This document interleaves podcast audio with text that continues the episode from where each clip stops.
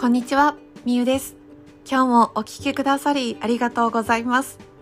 このラジオでは、ヨガインストラクターの私が社会貢献しながら自由に生きる生活を目指し、仕事や事業、暮らしを通して得た経験や言葉をシェアしています。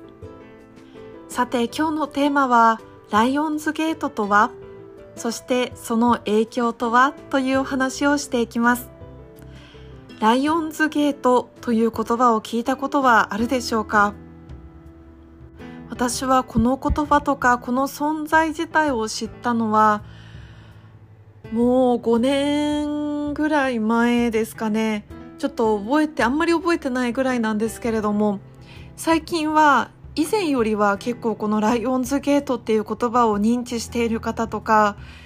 意味効果について理解している方が増えているとは思うのですが私自身も改めてこのライオンズゲートとはどういうものなのかそしてその影響とはどんなものがあるのか改めて調べてみたシェアをさせていただきます。まず最初にライオンズゲートとはどんなものなのかっていうものなんですけれども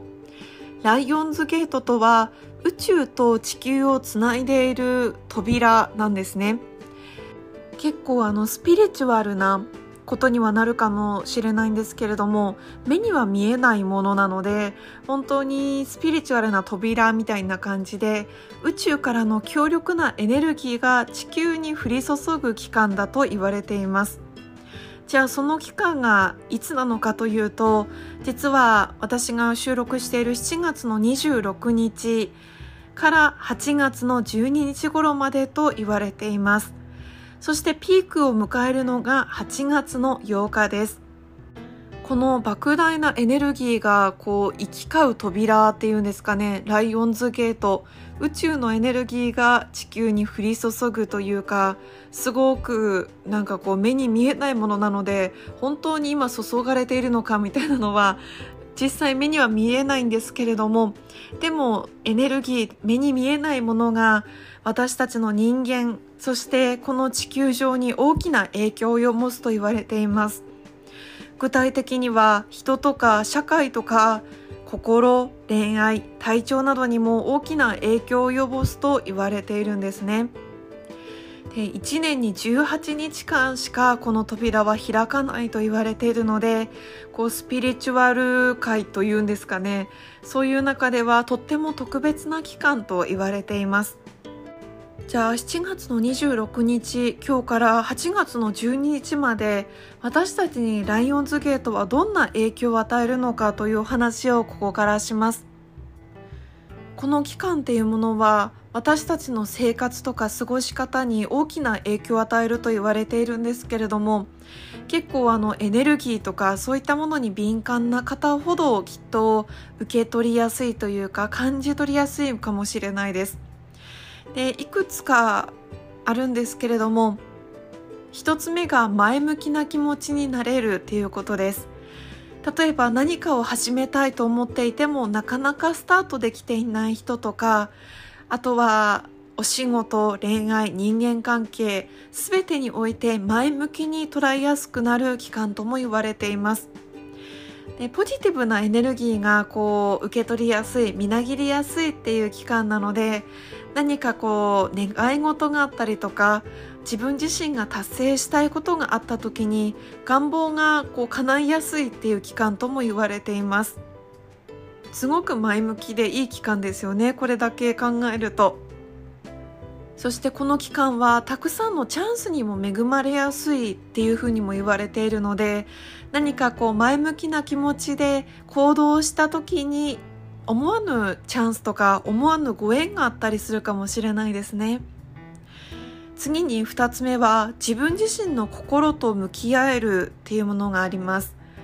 ライオンズゲートっていうものがたくさんのエネルギーが降り注いで宇宙のエネルギーを受けながら本当の自分は何が叶えたいのかなとか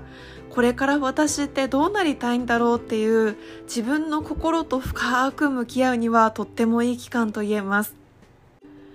そして今お話ししたこんなこうポジティブなことだったりチャンスに恵まれやすいとか願望が実現しやすくなるとかっていうポジティブなことを今お話しさせていただいたんですけれどもでも一方で宇宙からのエネルギーが降り注ぐ期間エネルギーが強くなるその反面心身に影響を逆の意味で及ぼしてしまう人もいるそうです。例えば一つ目にやる気が出なくなる。さっきと真逆のことじゃないかって思うかもしれないんですけれども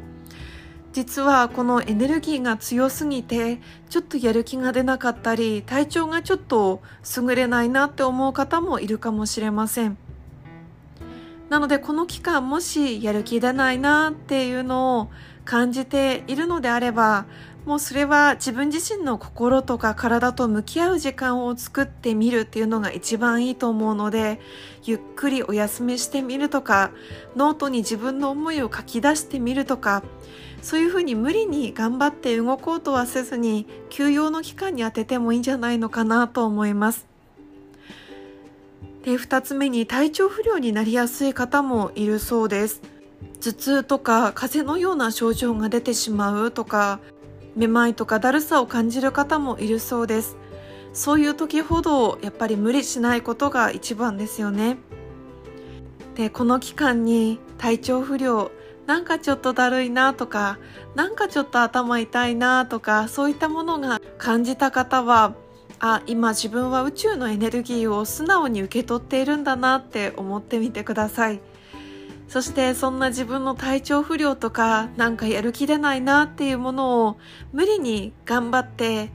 こう動こうとしたりとか無理に頑張って奮い立たせようとしなくていいと思います。自分のペースで無理なく変化を楽しむっていうことが大切な期間です。ということでライオンズゲートが与えるいい影響とかそうではないちょっと体に及ぼすあまりよくは言えない影響もお話ししてきたんですけれどもライオンズゲートは26日に徐々に開いていくのでピークとなるのは8月の8日というまだちょっと先のことです。18日間ってまあ1年の中だったらあの18日って短いとは思うんですけれども1ヶ月の中だったら半月以上ありますよね。なのでこの期間は